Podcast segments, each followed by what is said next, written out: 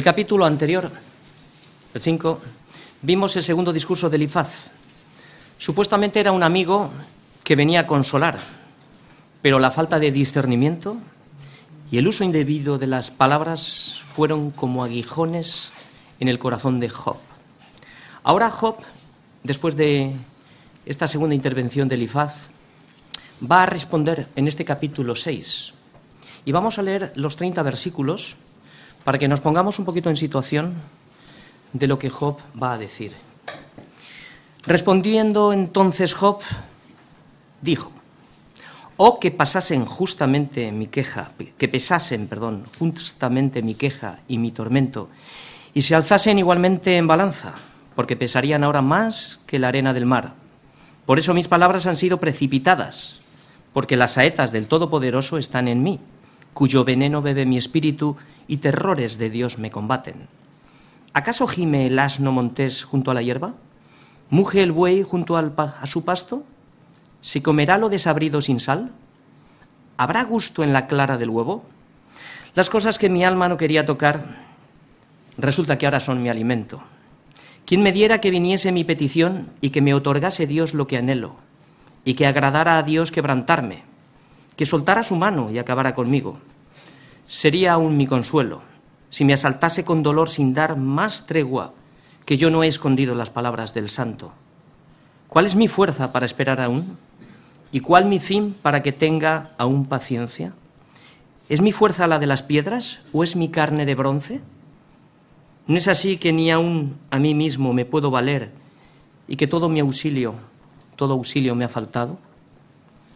El atribulado es consolado por su compañero, aun aquel que abandona el temor del omnipotente.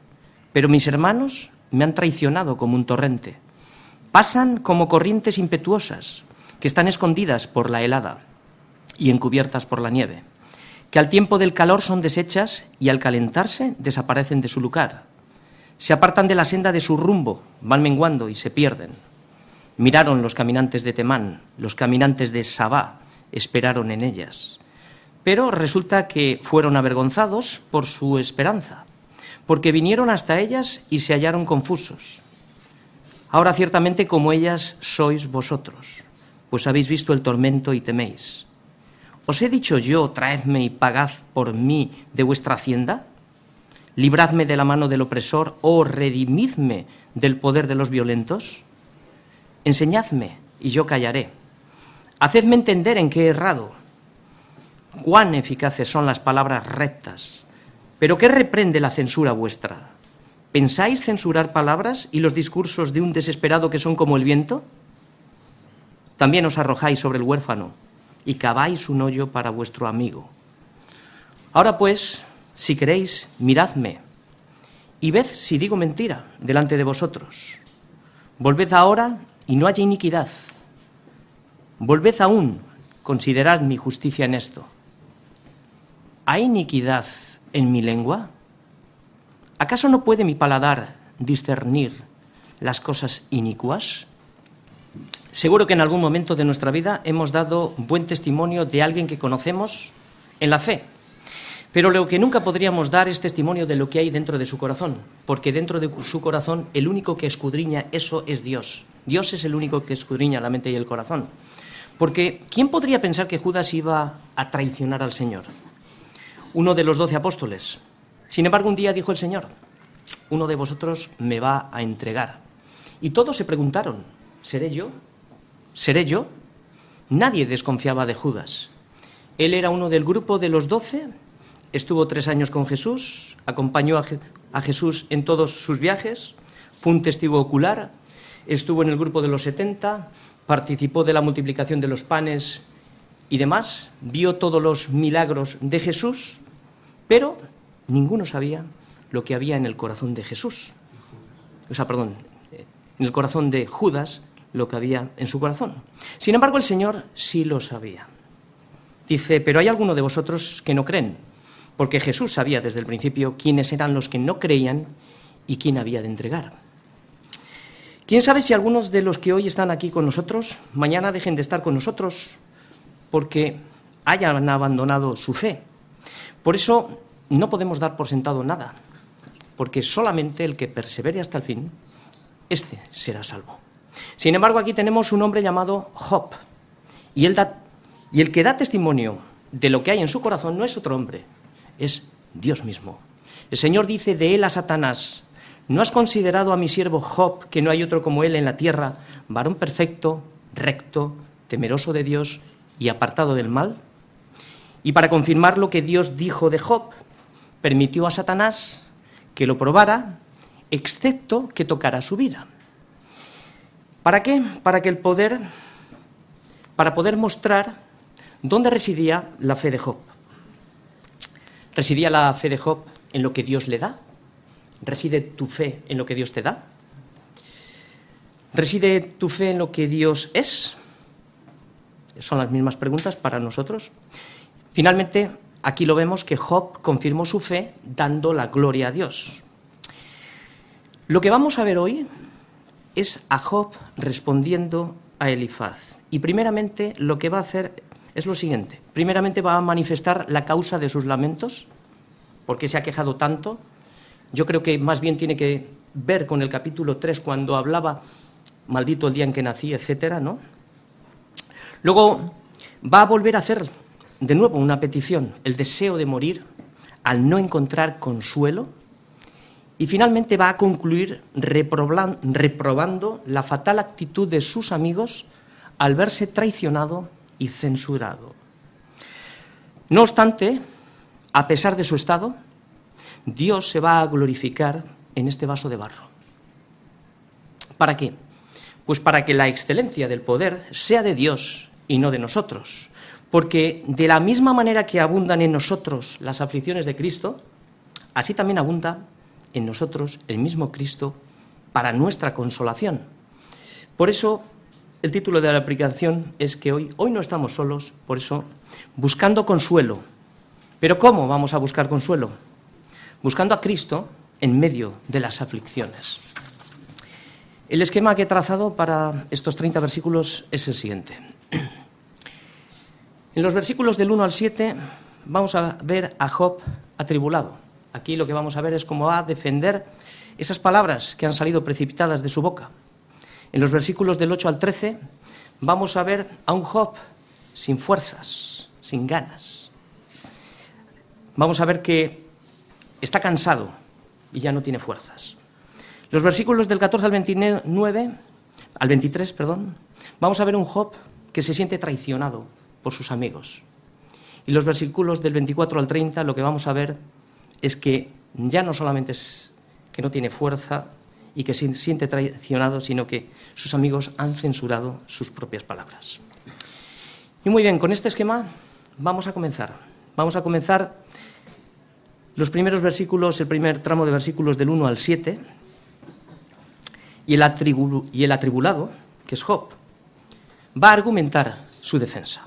Y dice así, respondiendo entonces Job, y dijo, oh que pesasen justamente mi queja y mi tormento y se alzasen igualmente en balanza, porque pesarían ahora más que la arena del mar. Por eso mis palabras han sido precipitadas, porque las saetas del Todopoderoso están en mí, cuyo veneno bebe mi espíritu y terrores de Dios me combaten. ¿Acaso gime el asno montés junto a la hierba? ¿Muge el buey junto a su pasto? ¿Se comerá lo desabrido sin sal? ¿Habrá gusto en la clara del huevo? Las cosas que mi alma no quería tocar son ahora mi alimento. Muy bien, aquí hay un lenguaje donde las simples, donde las simples palabras eh, no llegan a expresar lo inexpresable, que es el dolor, porque no se puede expresar. Job utiliza un lenguaje y utiliza la metáfora, utiliza la poesía poética para expresar lo que acabo de decir, lo inexpresable. Y así de alguna manera lleguemos a acercarnos un poco, porque para acercarnos realmente tendríamos que pasar por lo mismo, pero para acercarnos un poco a la agonía insoportable que estaba sufriendo. Él excusa que sus palabras fueron precipitadas debido al sufrimiento. Y la pregunta es, ¿quién no gime ante un dolor insoportable? Y aquí viene la primera metáfora. Dice que si pesaran en una balanza su queja y su tormento, se darían cuenta que su tormento pesa más que toda la arena del mar. Esta es la comparación, la metáfora. Pero para que nos hagamos una ligera idea, Voy a hacer un resumen breve. Un resumen breve y un vistazo, del informe médico la sintomatología que Job está sufriendo. Desde el versículo 2 vimos que tenía una sarna maligna desde los pies hasta la cabeza, o sea, todo su cuerpo. Sufría una irritación severa, por eso se arrascaba sobre, un con un tiesto. Habla también de que su dolor es insoportable en, los en el capítulo 2. Tiene pérdida de apetito en el capítulo 3. Incomodidad agonizante. No busca la comodidad porque no tiene posición en el, en el capítulo 3. Sufre insomnio en el 7. Su carne está infestada de gusanos y polvo en el 7. Alucinaciones. Capítulo 7. Su carne está infestada de gusanos y polvo, de nuevo, capítulo 7. Su piel se desgasta, capítulo 13. Su piel ya dice más o menos como está, que dice que está arrugada y está consumida, y aquí vemos en varios capítulos. Tiene mal aliento, un mal aliento severo, tiene pérdida de dientes, tiene un dolor continuo, ya estamos en el capítulo 30, la piel se le ennegreció, capítulo 30, sufre una fiebre intensa y finalmente lo último que vemos es que tiene una pérdida de peso total. Ahora pongámonos en la situación de Job. Lo que nos da a entender el versículo 3 es que así como la arena del mar no se puede contar ni se puede pesar toda ella, así es de imposible para Job cuantificar y pesar el dolor que siente, lo que está sufriendo. Por eso dice que sus palabras fueron precipitadas. Esto a nosotros lo que nos da es una perspectiva desde otro ángulo. Cuando nos quejamos de nuestra situación, enfermedad, economía, persecución, traición, cualquier tipo de malestar, pensemos en la otra parte de la balanza, que Cristo no nos ha dado realmente lo que merecíamos la condenación eterna, sino que su gracia y su compasión y su misericordia están en el otro lado de la balanza. Y resulta que el otro lado de la balanza pesa más su gracia, su misericordia, su compasión, que toda la arena del mar junta, que todas nuestras maldades, porque su, gracia nos salvó. Y esta gracia es la que pesa, la que vence todas nuestras maldades por gracia somos salvos. Es que tenemos todos la tendencia a pensar, tenemos la tendencia a pensar que cuando pasamos por las pruebas, Dios es nuestro enemigo, es nuestro primer enemigo. Y no al entender lo que pasa, porque muchas veces no entendemos lo que pasa. Y entonces el dolor aumenta. Si solo entendiésemos, porque no tenemos por qué entender lo que pasa, porque igual no lo entendemos, pero si solo entendiésemos que Dios es soberano, que permite la prueba para su propósito y de paso para nuestro bien, no solo calmaría nuestro dolor del alma, sino que evitaríamos males mayores en cuanto a nuestra salud, porque el alma y la salud física están conectadas. La imagen que estamos viendo aquí que presenta en el versículo 4 es de unos cazadores de animales la que está hablando de unas saetas de las cuales él ha tomado el veneno, de las que ha bebido el veneno. Es una imagen de cazadores de animales que usan flechas que contenían veneno. Y para matar al animal, pues ponían el, veneno en la flecha y así lo mataban, ¿no? Dice que él ha recibido estas flechas, saetas, cuyo veneno bebe mi espíritu.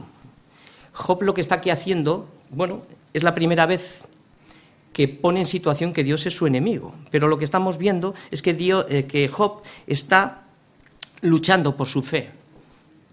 Y a veces esto nos hace aumentar la oración. Porque no solamente, como estamos viendo aquí, no solamente está atribulado, sino que es un hombre aterrorizado.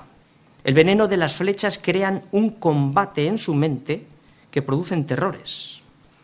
Y lo peor es pensar que son enviadas por Dios. Cuando no entendemos la situación, lo que terminamos haciendo es a Dios nuestro enemigo. Y es que tenemos que tener en cuenta una cosa. Dios permite la prueba. Sin embargo, Dios no nos tienta. No nos tienta nadie. Todos sabemos que el, que el tentador es el diablo. El diablo se puede acercar y tentarnos con el permiso de Dios. El problema está que cuando no levantamos la vista para mirar a Cristo, terminamos mirando terminamos mirándonos a nosotros mismos y terminamos mirando a nuestras circunstancias. Y esto lo que hace es crear un combate en nuestra mente que nubla nuestro entendimiento y terminamos diciendo que Dios es mi enemigo. No importa cuál sea la causa del sufrimiento, enfermedad, problemas familiares, económicos, de pecado o de cualquier otra cosa. Cuando un cristiano llega al convencimiento de que Dios está contra él, se convierte en un sentimiento y se pone en la antesala del mismo infierno. Por eso tenemos que recordar las palabras de, aliento, que si Dios es por nosotros, ¿quién contra nosotros? El que no escatimonia a su propio Hijo. ¿Cómo no nos va a dar todas las cosas que necesitamos para enfrentar los problemas de la vida? ¿Cómo no nos va a dar las fuerzas, la consolación que viene a través de Cristo? ¿Cómo no nos, cómo no nos lo va a dar? Después, para defender Job su argumento y esas palabras precipitadas que dice que ha dicho, bueno, que hemos visto en el capítulo 3, ahora hace cuatro preguntas retóricas para explicar la causa de sus palabras precipitadas. Lo que estamos viendo es que no ha perdido la cordura. En esa debilidad que tiene y en esa enfermedad brutal, Job no ha perdido la cordura. Porque dice, ¿acaso gime el asno montés junto a la hierba? ¿Muge el buey junto al pasto? ¿Se comerá lo desabrido sin sal? ¿Habrá gusto en la clara del huevo? Las cosas que mi alma no quería tocar son ahora mi alimento. De la misma manera que los animales no dejarían de gemir ni un, solo instante por la comida, tampoco un hombre en tal agonía deja de gemir al fallarle la verdadera comida. Porque la comida de la que estamos hablando aquí no es comida física, está hablando del alma. Y es que resulta que las palabras de Elifaz son como flechas, son esas saetas que están envenenando su mente. Son palabras huecas, sin sustancia, sin sabor, sin gusto, sin amor, sin misericordia, sin compasión. Estas palabras son ahora su alimento y estas palabras son desabridas, no dan consuelo. Y es que la Biblia nos enseña a todos y a cada uno de nosotros, nos enseña a pastorearnos unos a otros, a consolarnos unos a otros, a llevar al hambriento a los pastos verdes. Esto es lo que nos enseña la, palabra cada uno. ¿Por qué? Porque no solo de pan vive el hombre, sino de toda palabra que sale de la boca de Dios. De esto vivirá el hombre. Porque el alma sin la palabra de Dios se muere. De hecho, como estábamos antes, muertos en nuestros delitos y pecados. El dolor físico no se puede llegar a calmar con sedantes, o sea, se puede llegar a calmar con sedantes, pero el dolor de un alma herida, no, necesita el consuelo que proviene de Dios, el consolador, el espíritu de verdad. Es el que nos guiará a toda la verdad, a comer el verdadero alimento que nos da la vida. Y este alimento es el que nos lleva directamente a Cristo, porque separados de Cristo, el alma se muere. Por eso, Pongamos atención. La verdadera comida está en Cristo. En Él está todo el sabor que nuestra alma necesita. Por eso la necesidad urgente de suministrar la medicina del alma en los momentos más angustiosos de la vida es la única consolación. Cristo es nuestra consolación. Pero no se puede dar nada, y es que no podemos dar nada que no hayamos recibido. El consuelo proviene de haber comido el pan que descendió del cielo. Por tanto, si no has comido ese pan, no puedes dar nada, no puedes consolar. Así que si no hemos comido este pan que descendió del cielo, no podemos ser consoladores para nuestros hermanos.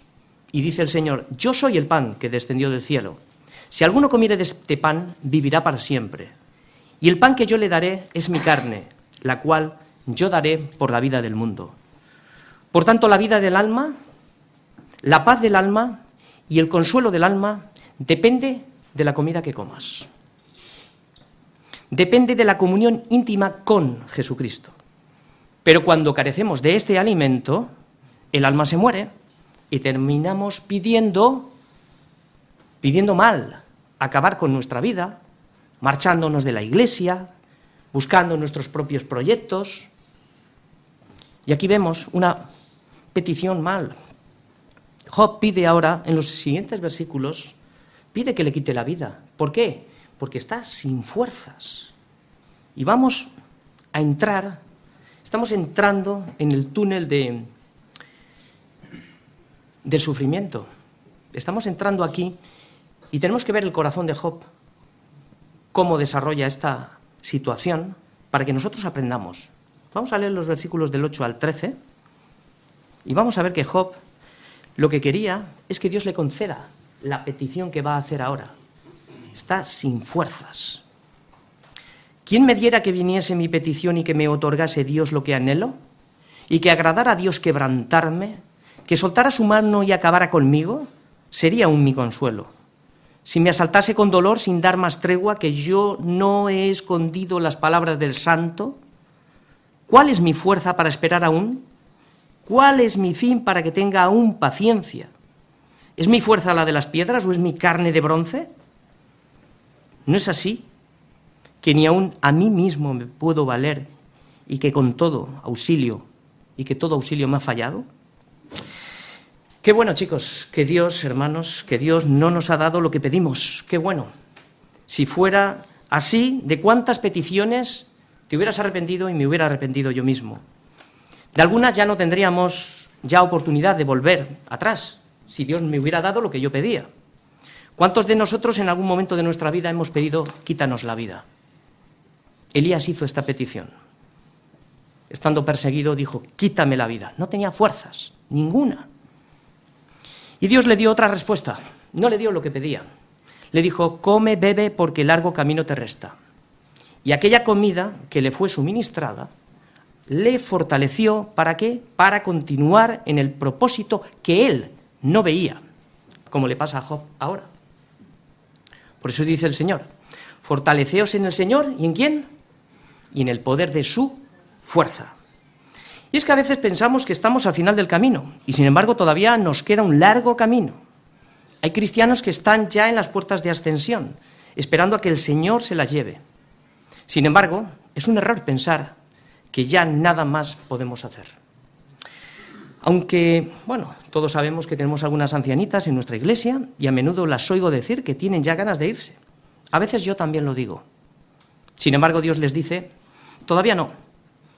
Eres un instrumento en mis manos, por tanto, bástate mi gracia, porque mi poder se perfecciona en tu vejez, en tu enfermedad, porque cuanto más débil eres, más manifiesta tu dependencia de mí y más experimentas mi gracia y mi poder en ti.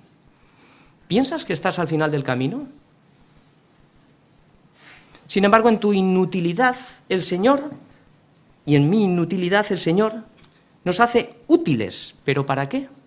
Para participar en sus propósitos. Algunos tienen el ministerio más importante de la Iglesia y es el ministerio de la oración. ¿Creemos que la Iglesia se sostiene por nuestras obras? A saber, si por las oraciones de personas desvalidas que oran día y noche en la Cámara de los Secretos. Una vez le preguntaron a Charles Spurgeon, conocido como el príncipe de los predicadores, que cómo era que impactaba tanto en sus predicaciones, en el auditorio. Y les dijo que en los sótanos del edificio había un grupo de personas voluntarias, orando mientras él predicaba, para que la palabra tuviera poder en el espíritu y para que la predicación tuviera éxito a través de la oración para levantar los muertos del suelo. La situación más desoladora es cuando uno ya no espera nada. Estamos hablando de la situación de Job. Y esto nos puede pasar a nosotros. Si te sientes impotente, si te sientes sin fuerzas para seguir luchando, y lo que nos va a pasar es que vamos a terminar abandonándonos al desaliento. Y Job no tiene fuerzas, porque no veía el fin, no veía una causa que justificara la prolongación de su existencia. Sin embargo, Dios tenía un buen fin para Job que él no veía. Lo mismo que para cada uno de nosotros. Sin embargo, él se hace una pregunta, y esta pregunta no la deberíamos de hacer nosotros. Es una pregunta que nos deberíamos de hacer. Si estamos pasando situaciones de estas, ¿cuál es mi fuerza para esperar aún? ¿Cuál es? La enfermedad de Job le ha dejado sin fuerzas para esperar. Tenemos que saber una cosa, y es que nuestra fuerza no depende de nosotros, ni está, ni siquiera está en nosotros. Un ejemplo, el paralítico de Bethesda estaba completamente sin fuerzas, no tenía absolutamente ninguna, estaba inútil, completamente. Y sin embargo el Señor le dijo, levántate, toma tu lecho y anda. Y al instante anduvo. Es que tenemos que entender, yo no poseo nada, ni tú posees nada. Todo lo que soy está en Cristo. Separado de Él, nada, absolutamente nada puedo hacer. No tengo ni fuerzas, no tengo esperanza, porque solamente Él es mi consuelo. Solamente Él da fuerzas al cansado. Solamente Él multiplica las fuerzas del que no tiene ninguna. Eres joven, los muchachos dicen que se fatigan y se cansan. Y los jóvenes igual hacen pesas y son vigorosos, pero dice que flaquean y caen. Pero los que esperan en Yahvé, los que esperan en el Señor, los que confían en el Señor, estos son los que tendrán nuevas fuerzas. Esto es consolación. Nuevas fuerzas, las fuerzas que vienen de arriba. Levantarán alas como águilas, correrán y no se cansarán, caminarán y no se fatigarán. La respuesta es que los que esperan en Cristo recibirán nuevas fuerzas. En Cristo. Los que confían en Cristo se levantarán, correrán y caminarán y no se fatigarán. Los que creen en Él no serán avergonzados. Segunda pregunta importante para nuestra vida, que también hace Job. ¿Cuál es mi fin para que aún tenga paciencia? ¿Cuál es mi fin? ¿Qué me das? ¿A qué tengo que esperar? ¿Por qué me pides esta paciencia estando como estoy? Pues el fin es que perseveres con las fuerzas que Dios te provee. ¿Para qué? Para su propósito, para darle la gloria a Él y para que puedas ver el fin de nuestra fe, que es la salvación de nuestras almas. Casi nada. Fíjate para qué el Señor nos da las fuerzas. ¿Para que te lo pases bien en la vida? ¿Para que te vayas de vacaciones? No. Es, todo esto se pasa. El Señor tenía un buen fin, con un buen propósito que Job no veía y que muchos de nosotros no vemos. Sin embargo, la prueba de su dolor produjo en él paciencia. ¿Hasta qué? Hasta ver la obra completa. ¿Qué es lo que quiere Dios? ¿Quiere que sufras? No, Dios quiere que nos maravillemos, Dios quiere que nos asombremos. Pero antes necesitamos el proceso de la prueba. La mujer que está encinta, que va a tener un hijo, tiene un proceso de prueba de nueve meses. En ese tiempo, el niño va tomando el carácter, va tomando la identidad. Y antes de dar a luz, antes de ver la alegría, vienen los dolores. Antes vienen los dolores. Pero ¿qué pasa? Que cuando da a luz se olvida de los dolores y disfruta del gozo de ver a un niño que ha nacido. Por eso el fin de toda prueba es que nos maravillemos de que Dios es misericordioso y compasivo y que Él no ha permitido que fuésemos consumidos. El fin es darnos aquello que esperamos, la consolación de nuestras almas, vida eterna en Cristo. El fin de Job fue comprobar la grandeza de Dios a través de la prueba. Una mirada al pasado, al presente y al final, dice aquí, tenemos por bienaventurados a los que sufren. ¿Habéis oído de la paciencia de Job? La estamos viendo. ¿Habéis visto el fin del Señor? Tenemos la revelación del libro de Job, que el Señor que es muy misericordioso y compasivo. La paciencia es ver el fin y que te asombres que de oídas habías oído algo, pero todavía no has visto el fin. Pero, preguntas, ¿cuál será el fin de aquellos que abandonan al Señor? ¿Cuál será el fin de aquellas personas que no obedecen el Evangelio de Jesucristo? El fin es darle retribución a los que no conocieron a Dios ni obedecen al Evangelio de nuestro Señor Jesucristo, los cuales sufrirán pena de eterna perdición, excluidos de la presencia del Señor y de la gloria de su poder. El Señor no nos abandona las pruebas, sino que suple las necesidades para soportarlas. Y aquí estamos viendo cómo suple al corazón de Job, que está bien enfocado, cuando dice, y que agradara a Dios quebrantarme, que Dios tome su vida, cuando Él considere. Job no ha perdido su confianza porque dice, no he escondido, o sea, mirar dónde está y cómo está su, su cuerpo, no he escondido las palabras del santo. Y aquí, una vez más, estamos viendo dónde está soportada la fe de Job. La fe de Job está soportada en Dios y en la santidad de Dios. Job halla en estas palabras consuelo. Lo que aprendemos es que las pruebas depuran, ¿qué está depurando? Nuestra teología superficial. O sea, vaya que si la depuran. Si antes de la prueba que tú has pasado o que yo he pasado, creíamos que conocíamos algo, era de oídas. Pero hasta que no pasemos de verdad por el valle de la sombra y de la muerte, tan solo, siento decirte, son palabras. Las pruebas nos dan un conocimiento mayor y real, no teología ni palabras superficiales, sino hechos. Y estos hechos son los que transforman nuestro carácter según Cristo, nos hacen fuertes, pacientes, humildes, misericordiosos, confiados y más maduros. Esto es pura teología puesta en práctica. Esta es la verdadera teología. Los apóstoles no solo confirmaron su fe en palabras, sino en hechos. Esta es la comprensión a la que Job ha llegado, que aunque Dios suelte su mano, aunque acabe con él, aunque me asalte con más dolor, sin tregua, su consuelo sería la inmutable veracidad de la palabra de Dios. Su consuelo sería la inmutable veracidad de la palabra de Dios. Muy bien, hasta aquí hemos visto, hemos visto a un Job sin fuerzas. Hemos visto a un Job atribulado. Las saetas han impactado en su corazón y ahora vamos a ver a un Job traicionado. Atribulado, está sin fuerzas y ahora es traicionado. Vamos a leer los versículos desde el 14 hasta el 23.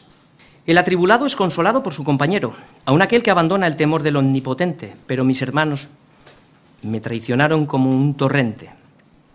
Pasan como corrientes impetuosas que están escondidas por la helada y encubiertas por la nieve, que al tiempo del calor son deshechas y al calentarse desaparecen de su hogar, de su lugar. Se apartan de la senda de su rumbo, van menguando y se pierden.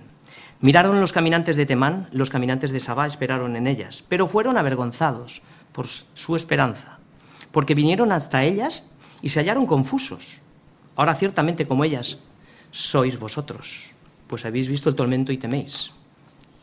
Os he dicho yo, traedme y pagad por mí vuestra hacienda, libradme de la mano del opresor y redimidme del poder de los violentos. Bien. Creo que la mayor necesidad que tenemos cuando estamos atribulados o cuando hemos caído en pecado, que no era el caso de Job, o estamos hundidos, ¿sabéis qué es?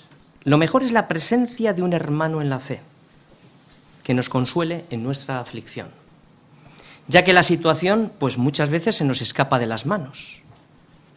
Estando en esa situación somos incapaces y no sabemos muchas veces manejarla, nos deja sin fuerzas nos deja sin reacción ante el dolor, nos deja completamente paralizados. La intervención de un buen amigo en la fe es necesaria ahora para nuestro bien. Para poder consolar, este hermano, primero, no se puede consolar de cualquier manera. Primero debe de, de identificarse con nuestro padecimiento, es decir, padecer juntamente con el atribulado. O sea, saber que las mismas pruebas que tiene el atribulado, probablemente las ha tenido él o las puede llegar a tener.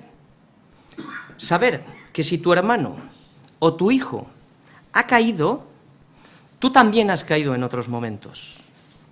Saber que tú también fuiste rescatado de tu vana manera de vivir y que además tú no eres mejor que él.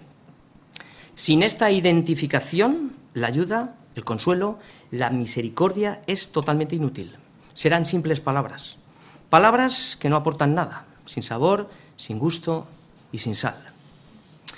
Pero llorar con los que lloran, sufrir en su sufrimiento, padecer su padecimiento, sufrir su pecado como si fuera tuyo, es una muestra de verdadera consolación del Espíritu Santo morando en nosotros. Esto es identificarnos con Él, como Cristo se identificó con nosotros tomando nuestro lugar. Así que la verdadera consolación de un amigo es el reflejo de la presencia del Espíritu Santo viviendo en nosotros. Cuando Cristo promete enviar el consolador, el Espíritu de verdad, lo hace también a través de un hermano en la fe. Pero Dios, dice Pablo, que consuela a los humildes, nos consoló con la venida de Tito. Sin embargo, la tragedia de Job fue la llegada de sus amigos. Como en otra parte, Job mismo describe que son fraguadores de mentira y médicos nulos. Esto es lo que opina de ellos. Muy bien, los versículos del 15 al 20, aquí tenemos una imagen ilustrativa también de Job que compara a sus amigos con una corriente de agua. Es decir, que antes, en los desiertos, eh, había, había unos pequeños oasis, se llaman wadis, y entonces con las heladas pues estaban llenos de agua. Pero cuando salía el sol, derretía esas heladas y entonces el agua salía como torrentes, se escapaban. Pues da, da a entender que Job, cuando está pasando esa situación de aflicción, sale el sol y sus amigos son como esas heladas que cuando calienta el sol salen corriendo como el agua. Él necesita el agua para ser saciado, pero sus amigos dicen que son como torrentes, se escapan. Entonces el amigo se queda sin la ayuda, sin la consolación. Por eso Dios entiende el dolor de Job, pero también entiende tu dolor, también entiende nuestro dolor, porque Cristo también sufrió esta traición. Él también sufrió esta traición, por eso entiende nuestro dolor. Porque dice que aún el hombre de mi paz, en quien yo confiaba, el que de mi pan comía, alzó contra mí mi calcañada. Y seguidamente en los versículos del 22 al 23, aquí vemos cómo Job usa tres verbos que tienen que ver con sus necesidades. Pagar, librar y redimir. Son tres verbos. Pero lo que se le está diciendo a sus amigos es que él no les ha pedido nada de esto. No les ha pedido que pague su rescate, ni que le libren de la esclavitud de su enfermedad. No les ha pedido que redima su causa. No les ha pedido absolutamente nada. Lo único que necesitaba era consolación. Lo único que necesitaba era palabras de vida alcanzado. ¿Por qué? Pues porque el único que pagó el rescate de nuestra vida, el único fue Cristo. El único que nos libró a todos nosotros de la esclavitud de nuestro pecado fue Cristo. Y el único que nos redimió y que compró lo que ya era suyo fue Cristo. El hambriento lo que necesita es comida. Es lo que necesita. Por eso Job ahora pide esta comida. Y fijar cómo la pide. Que vamos a ver los siguientes versículos donde vamos a ver a Job que ha sido censurado. Vamos a ver la humildad y la, humildad con la que él pide y vamos a ver una cantidad de cosas que nos enseña a nosotros como aplicación práctica para nuestra vida. Hemos visto que ha sido que estaba atribulado, que estaba sin fuerzas, había sido traicionado y ahora estamos viendo que los consoladores lo censuran. Como vemos, la prueba no solamente es física, ¿no? sino que está siendo atacado por todos los costados. Vamos a leer estos versículos del 24 al 30 y nos dice así, enseñadme y yo callaré, hacedme entender en qué he errado, cuán eficaces son las palabras rectas, pero ¿qué reprende la censura vuestra? ¿Pensáis censurar palabras y los discursos de un desesperado que son como el viento? ¿También os arrojáis sobre el huérfano y caváis un hoyo para vuestro amigo? Ahora pues, si queréis miradme y ved si digo mentira delante de vosotros. Volved ahora y no haya iniquidad. Volved aún a considerar mi justicia en esto. ¿Hay iniquidad en mi lengua? ¿Acaso no puede mi paladar discernir las cosas inicuas?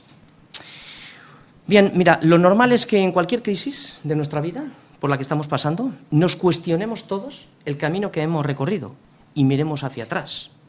¿Cuántas veces nos preguntamos si estamos en la fe o no? Yo me lo cuestiono muchas veces, esto. Muchas veces me lo cuestiono.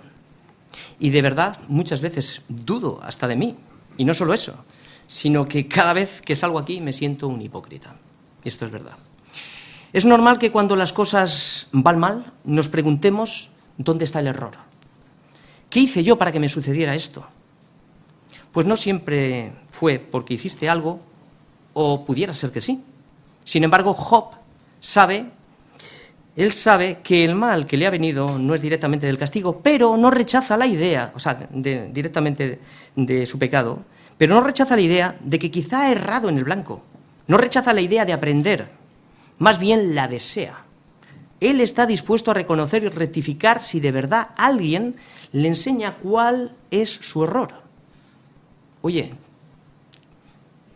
qué sabiduría, ¿no? Qué humildad. Tenemos este corazón de desear, por lo menos, escuchar, no siendo que hayamos cometido un error. Qué bueno es que nos haríamos esta pregunta. Enseñadme. Cuando estamos en situaciones difíciles, cuando igual hemos tomado una decisión equivocada o cuando estamos en un laberinto que se nos nubla el entendimiento. Tener un corazón así y estar dispuestos a rectificar es pura sabiduría.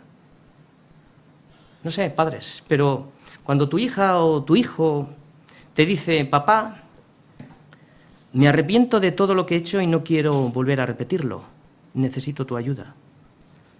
Tener ese corazón es un milagro. También es un privilegio tener al lado personas que te enseñen, dejar la puerta abierta para dejarnos enseñar. Esto es humildad, es morir a uno mismo, a mi propia opinión, a mis pasiones, a mis deseos personales. Es echar fuera todo mi orgullo y mi soberbia. Dejarse enseñar es desear santidad, es desear agradar a Dios. Qué humildad al desear ser enseñado, cuando en muchos casos la respuesta sería al revés, déjame en paz, ¿No ves cómo estoy? Yo sé lo que hago.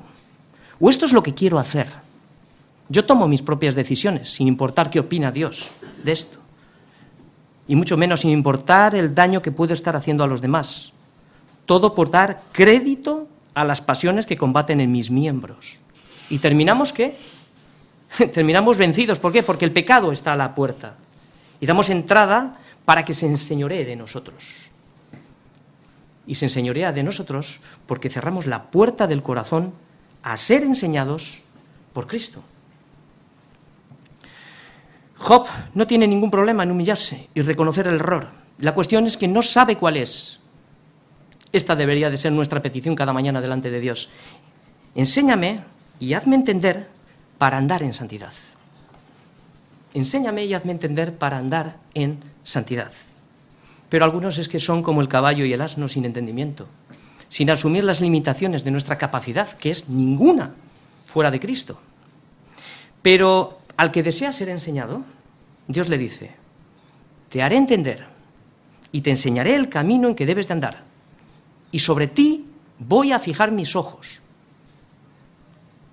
Te haré entender y te enseñaré el camino que debes de andar. Sobre ti voy a fijar mis ojos. Pero a los duros de servir les dice, no seáis como el caballo o como el mulo, sin entendimiento, que han de ser sujetados con cabestro y con freno. Sufren, van a, les va a doler, porque si no, no se acercan a ti. Lo que estamos viendo es que Job ha desafiado a sus amigos para que le presentaran evidencias concretas como prueba de que su sufrimiento era castigo directo del pecado. Y lo que estamos viendo es que Job tiene lucidez que sabe y sabe muy bien que solo las palabras rectas son eficaces, que es lo que estamos viendo ahí.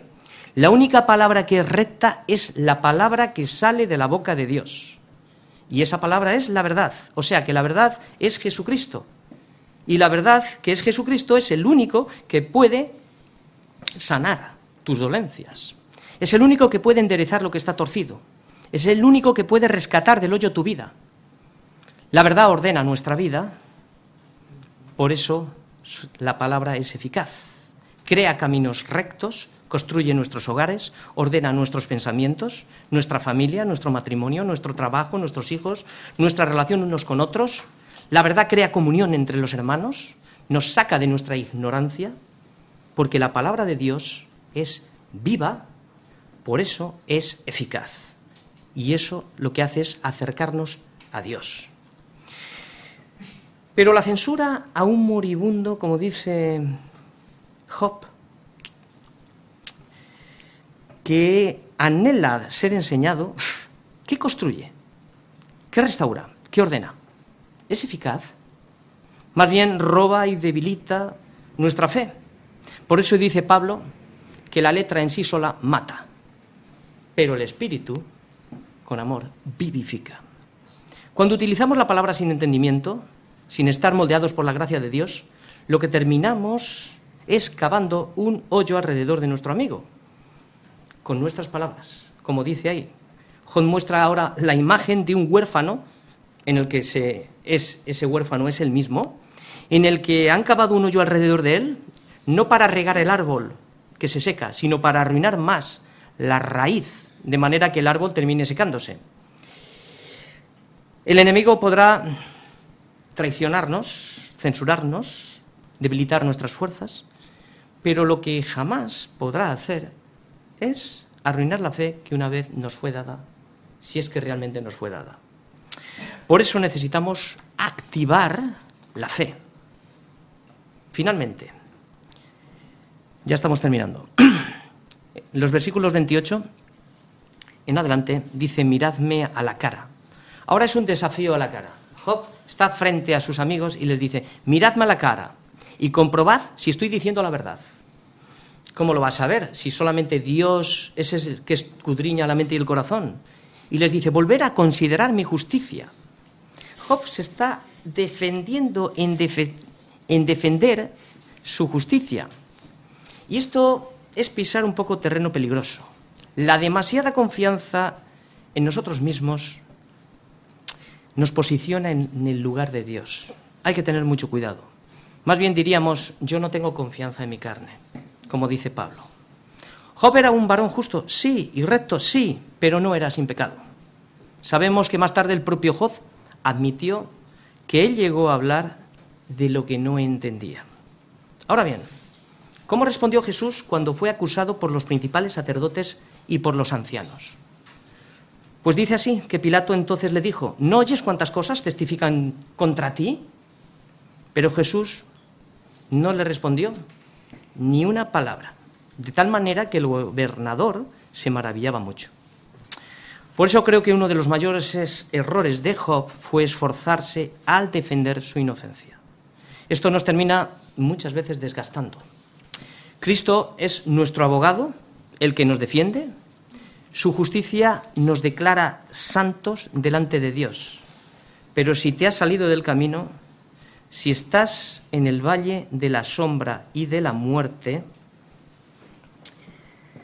pues busca a Cristo mientras éste pueda ser hallado. Por eso, busca a Cristo mientras éste pueda ser hallado. Por eso buscar consuelo es buscar a Cristo en medio de las aflicciones. Buscar consuelo es desear comer el pan que descendió del cielo, porque es el único pan que puede saciarnos. Buscar consuelo es rendirte a Cristo y dejar de aferrarte a tu propia opinión, aunque estés atribulado, sin fuerzas, traicionado, censurado.